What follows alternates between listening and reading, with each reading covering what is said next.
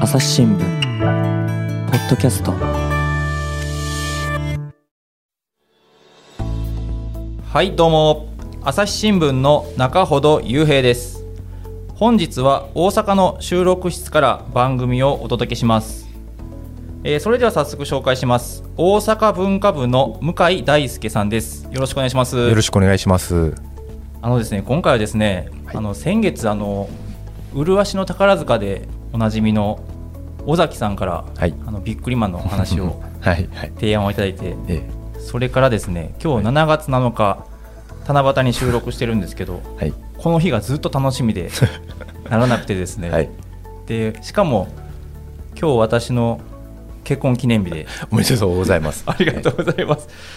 で本当にあの楽しみにしてきたんですけどはい今日はあの1980年代の昭和の1980年代のカルチャーが熱いということではい。その中でも特にあのビックリマンにはい。ついて、あの伺いたいと思います。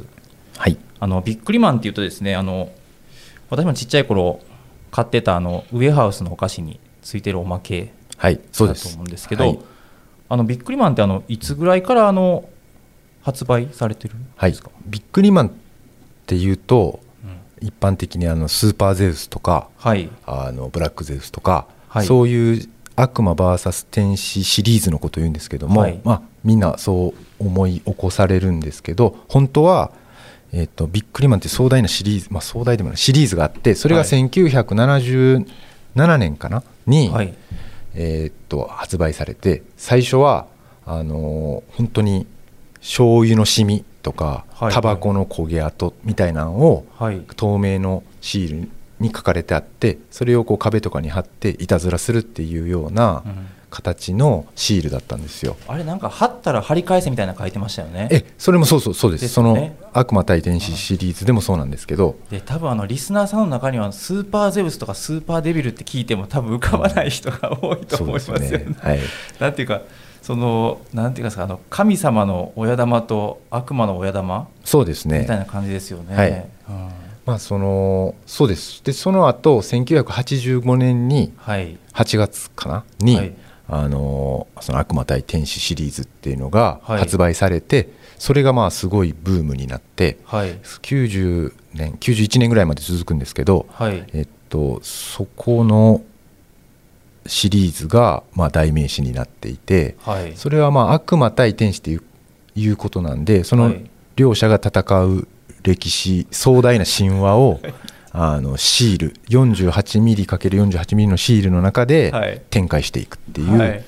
あのお菓子です。これあの、天使とはい。悪魔と、あと、はい。おおお助けお守り、お守りですね。はい。お守りがいて、はい。えーっとそれではい。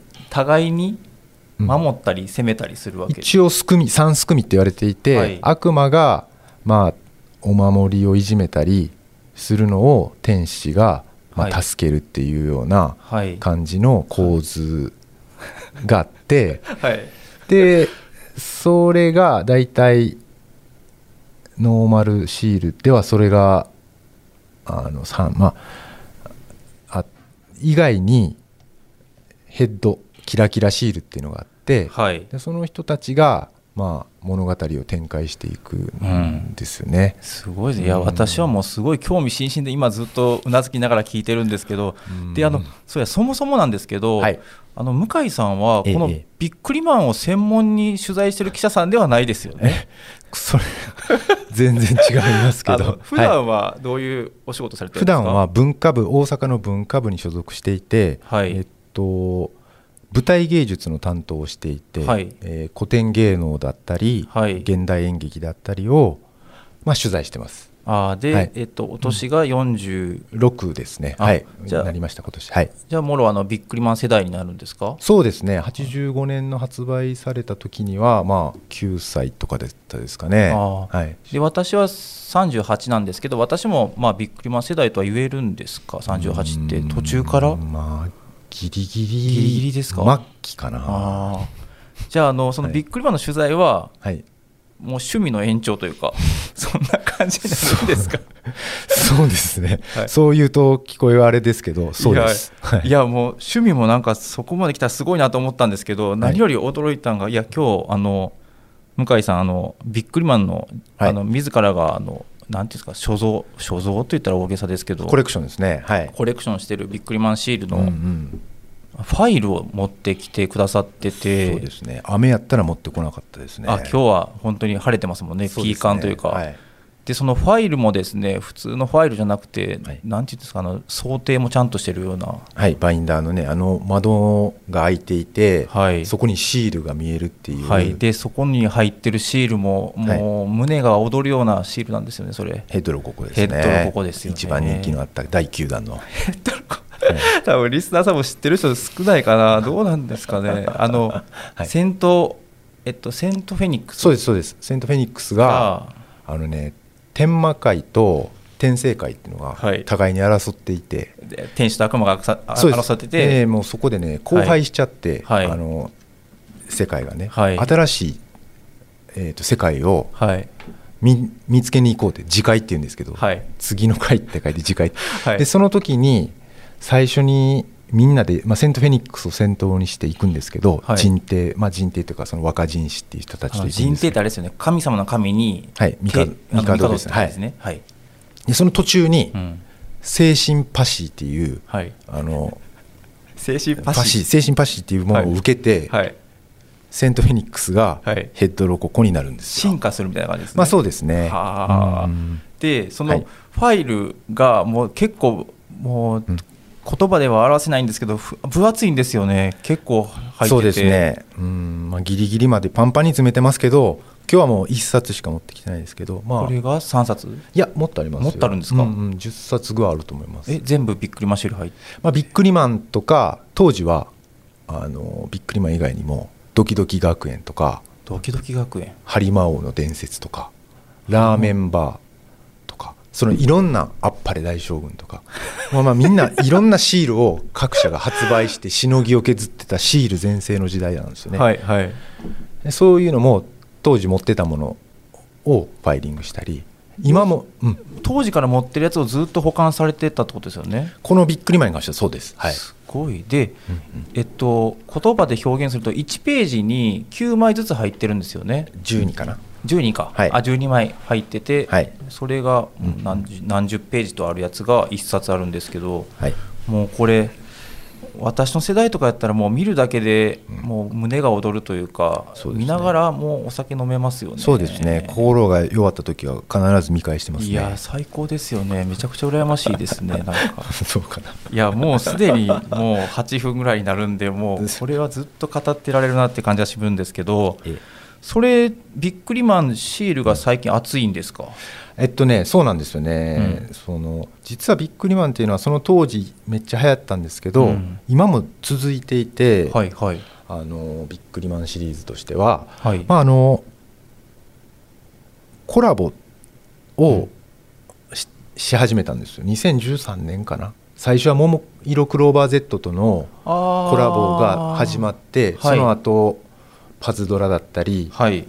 もう北斗の拳とかまあ当時人気だった漫画だから「ワンピース最近だったら「呪術廻戦」とかありとあらゆる人気コンテンツとはい。コラボすることによって、はい。まあ、その新しいあの愛好者を開拓するっていう形をとっているのと、はい。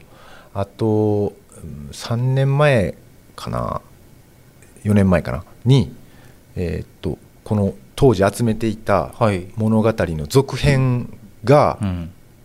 16年ぶりにあの続きが発売されるっていうことですごい大きな話題になってそれをまあ目の当たりにした当時の子供だった、まあ、今だと40代ぐらいの、人がもう一回集め直すっていう動きが出てますね。何回かブームがあるんですよ。だから第何次ブームぐらいですかね。あー。あの私がはい、生まれたのは1983年でうん。で私が買い始めた時は何何段何段とかあるんですか？これビックリマン。1段2段3段とか。あります今はもう三本編は35段まで出て本ます。編は35はい。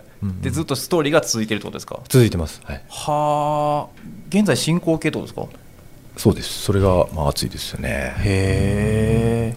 であの私今振り返るとこのはい「ビックリマンシール」何が面白いっていうかキャラクターなんかいろいろなんかモチーフにされてますよね。そうですね。で私が思いつくのはまあ初めスーパーゼウススーパーデビルはい。は話し合った、まあ、神様ですよね、まあゼウスですからね。はい。で例えばあの魔性ネロ。マショネルね。悪いやつ、はい。あれなんかはネロっていうとあの私もともと家がクリスチャンだったんでやっぱネロっていうとあのローマローマのね。皇帝ネロうんうんうん。であったり、はい。あダビデブ？あダビデブね。はいはいはい。ダビデから取ったんかなとか思ったり、はいはいはい。そうかもしれないな確かかとい思いきやうん。大和王子がいたりはい。あれは日本の神話ですよね。そうですね。であとギリシャ神話とかもいろいろちょこちょこヘラヘラクライスとヘラクライストもそうなんですかね。ヘラクレスですよね。ああそうですね、うんうん。だからああいうなんかその神話的な要素も取り入れててそういうキャラクター設定はい。がまた面白いなって思うんですけど確かに。そそのあたりもなんか狙いがあってああなってるんですか？えっとねそのさっき言った天使悪魔お守りの中はそのうん。一つに共通のマークがついていてはい。えーっとそこにね例えば大和王子だったら大和のオロチがはい。なんかその悪魔に出てきたりとかええいろんなもう神話だったり、はい。まあ、民話だったりはいもう世界各地のものを集めてきたりしてはい。もう本当にいろんな素材があるんですよね。はあ。そのそういうところも取材されたんですか？なんか作者の作者の思いというか作者作者がいらっしゃるんですか？そもそも。えっとね、えっと、物語自体はその昔は丹後先生丹後博士っていう、まあロッテの方がはい。はい。物語を作っていて、はい。でイラストをそのグリーンハウスっていうはい大阪のデザイン会社の方々が、まあ、書いていたんですよねあ。ロロッテじゃないんですねそうですね。まあ、販発売はロッテがは販売しててそうですそうですそうです。でイラストはそのグリーンハウスっていう大阪の会社そうなんですよ。がずっと、うん、実はそうなんですよね。えあの発売当初からずっとそうです。へーその悪魔対天使シリーズに関しては、はい、へえ、うんえっとちなみにはい。さ漫画家さんみたいな方がいらっしゃるの？作家さんみたいな方がいらっしゃる？イラストレーターですね。もともとはそこの会社は、まあ、そのパッケージとかのはい。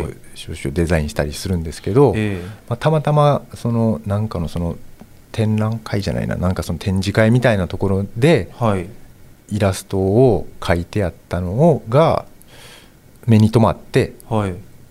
そこのグリーンハウスに仕事が依頼されたっていう流れだったらしいですね。へえで最初はずっと全然その表には出てこなかったんですけど、えまあある時からちょっとそれが僕もはっきり覚えてないですけど、ええ。あの裏にシールの裏面に「グリーンハウス」って書いてあったんですよ。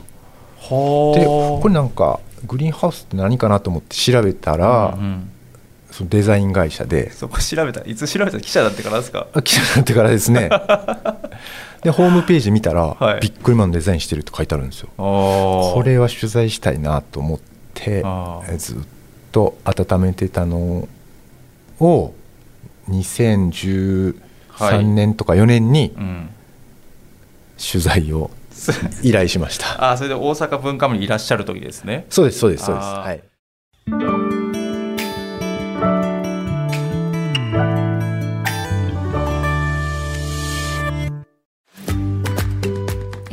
はい SDGs シンプルに話そう。パーソナリティの木田光です。ニュースの現場からお聞きの皆さん朝日新聞ポッドキャストには他にも番組があるって知ってますか？最近よく聞く SDGs という言葉優等生的綺麗事不散臭いそんなイメージを持っているあなたも大歓迎。まずはシンプルに話してみませんか？複雑な世界がちょっと生きやすくなるかもしれません。アプリから SDGs シンプルに話そうで検索してください。であのビックリマンシールわからない人にあの説明するとあのビックリマンは表にそのイラストが書いてあって、はい。裏返すとあなんてキャラクターの紹介となんかストーリそうです、ーとあと下になんかあのうん、噂？噂、はいはいはい。なんかよくわからんその、うん。あっちの世界でのこんな噂がありますよみたいなことが書いてあるんですよねは。はい。それがまた面白いんですよね。そうなんです。もう子供の頃読んでもうん。全然わからなかったんですよ、はあ。もで大人になってわかるかなと思ったんですけど、ええ。大人になってもあまりよくわからないっていう なんていうか難文書っていうか。でもまあそこを解き明かしていくのがやっぱだ面白くて、へえ、うん。やっぱこうヒヒントが散りばめられていてはい。そう壮大な神話みたいになってるんですよね。はあ、じゃあ本当にちゃんと一つ一つ解読していったらそこでやっぱりストーリーがちゃんと分かるってことですよね。ようになってます。そのうん特に後半に、まあ、段が進むにつれて、はい。あれなんか今回収録に際してちょっと YouTube で検索したらはい。やっぱそれを元に解読してちゃんとストーリー説明してはる人がいますね。そうですね。やっぱりむ 難しいんでね、はい、あれなんか見てると面白いなと思いますけど。ではい。実際あのグリーンハウスに取材に行かれたのが2013 4 4とか行かれたんですか？はい行きました。もうめっちゃ緊張しましたよね。やっぱりこう僕はどうしよう。このイラストが好きではい。集めてて、ええ。その85年の8月かなにその前に集めてたんですよ。マジャリンコシールを集めてたんですけど。それは1982年に発売されたビックリマンの1シリーズなんですけど。えビックリマンえーっとえどういうこと？姉妹姉妹みたいなのあるんですか？ビックリマンって壮大壮大なシリーズの中のマジャリンコシールっていうのがあって それがね例えば豆腐と豚で豆豚とか。ギャグみたいな。そうちょっとダジャレダジャレ？とイラストをなってんのが82年か僕が6歳とかかなの時に駄菓子屋で見つけたんですよ。それってビックリマン全身ってことですか？そうですね。ああビッそれビッそれ自体ビックリマンなんですけど天使対悪魔対天使シリーズの前身。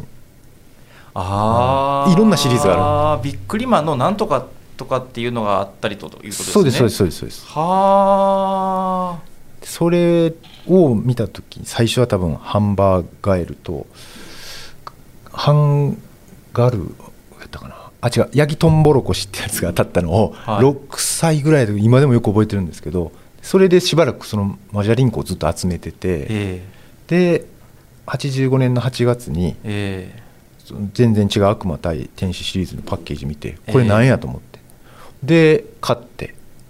で開けたらこれちょっとまあスーパーゼウスが当たったんですよ。えいきなり？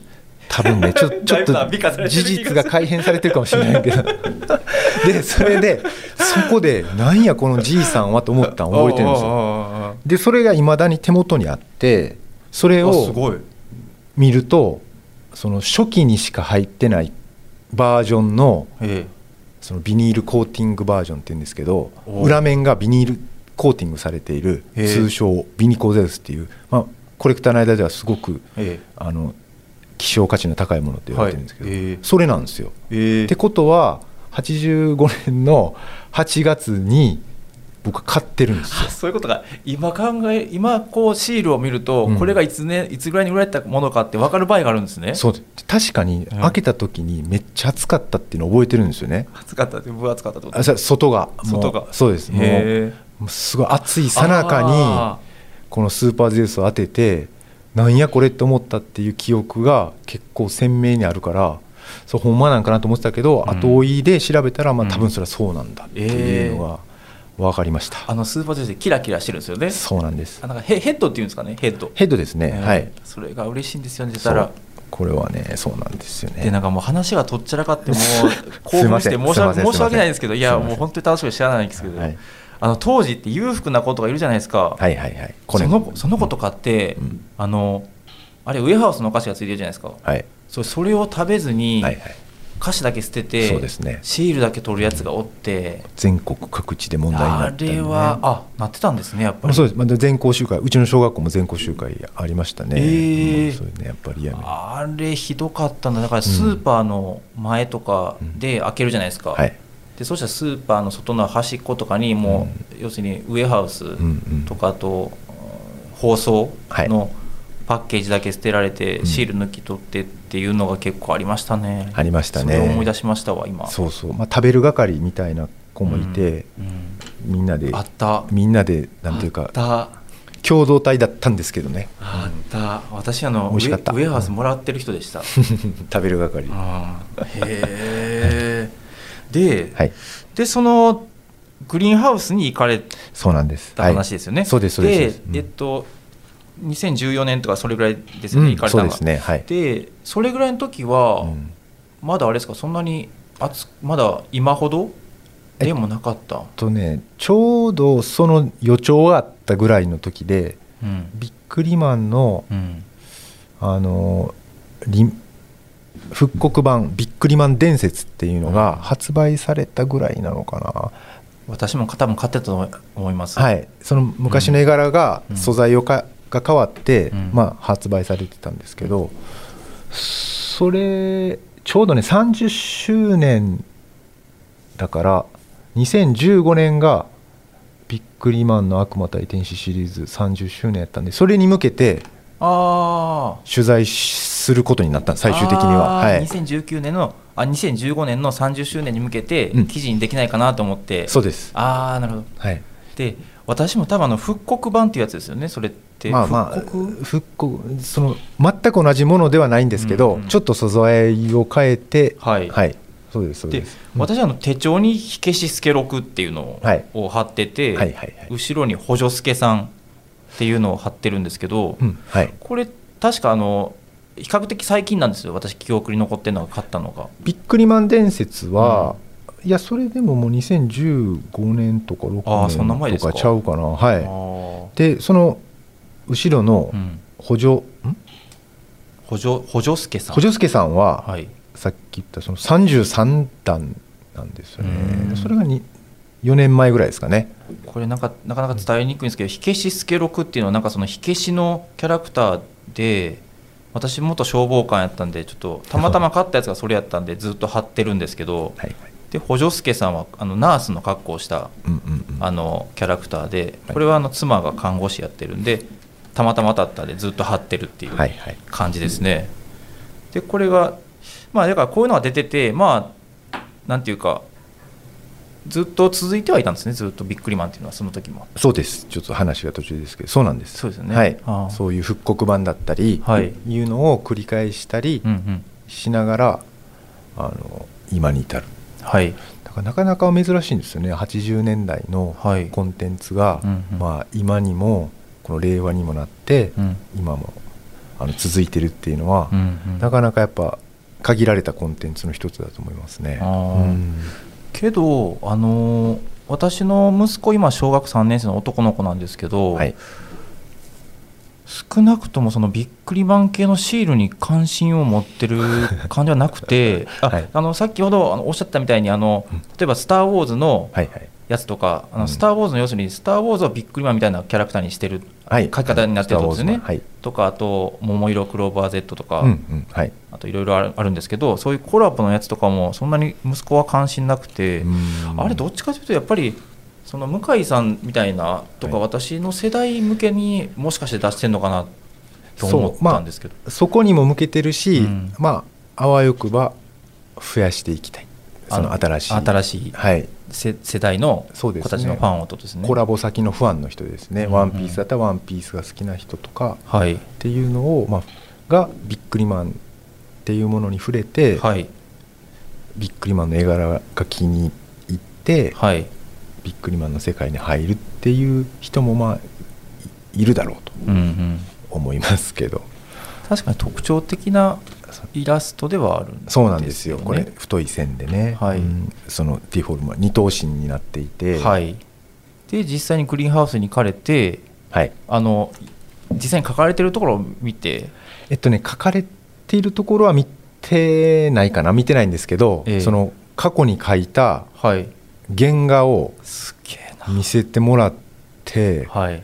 いやもうそういうの想像してなかったんでた時は本当にもうちょっとなんかもう情報量が多すぎてえ興奮度と。えいやそりゃそうですよ、ね、ずっと船酔いみたいな。最後フラフラになって帰りましたけどね。いいや何時間ぐらい取材したんですか？やー2時間3時間。まあ取材なんかな。その後何度も行くことになるんですけうどわいいなー、最初のファーストインパクトはちょっと最強強烈ですね。えげつがなかったですね朝日新聞。ポッドキャスト。話は続きますが続きは次回お送りします。はい、えー本日は大阪文化部の向井大輔さんと1980年代のレトロブームをお伝えしました、えー向井さんありがとうございました。ありがとうございました。えっとこのブームの話は今取材中でまたそのうち記事にされるんですよね。はいそのつもりで頑張ってます。はい楽しみにしたいと思います、はいであの普段はあの冒頭にもお聞きしたんですけど古典の話を。そうですね舞台芸術主に古典芸能なんかを取材してます。はい。じゃああの最近書かれたあの向井さんの記事も概要欄に貼り付けておきますんで、えーぜひあの読んでみてください。えー本日はあの最後まで聞いていただきありがとうございました、えー朝日新聞ポッドキャストを続けていくために皆さんのご支援が必要です、えーご使用のアプリからレビューはフォローをぜひお願いします。またあの感想やご意見も募集してますんで、えー概要欄のフォームからぜひお寄せください。朝日新聞ポッドキャスト朝日新聞の中ほど雄平が本日はお送りしました。ほなまた次回会いましょう。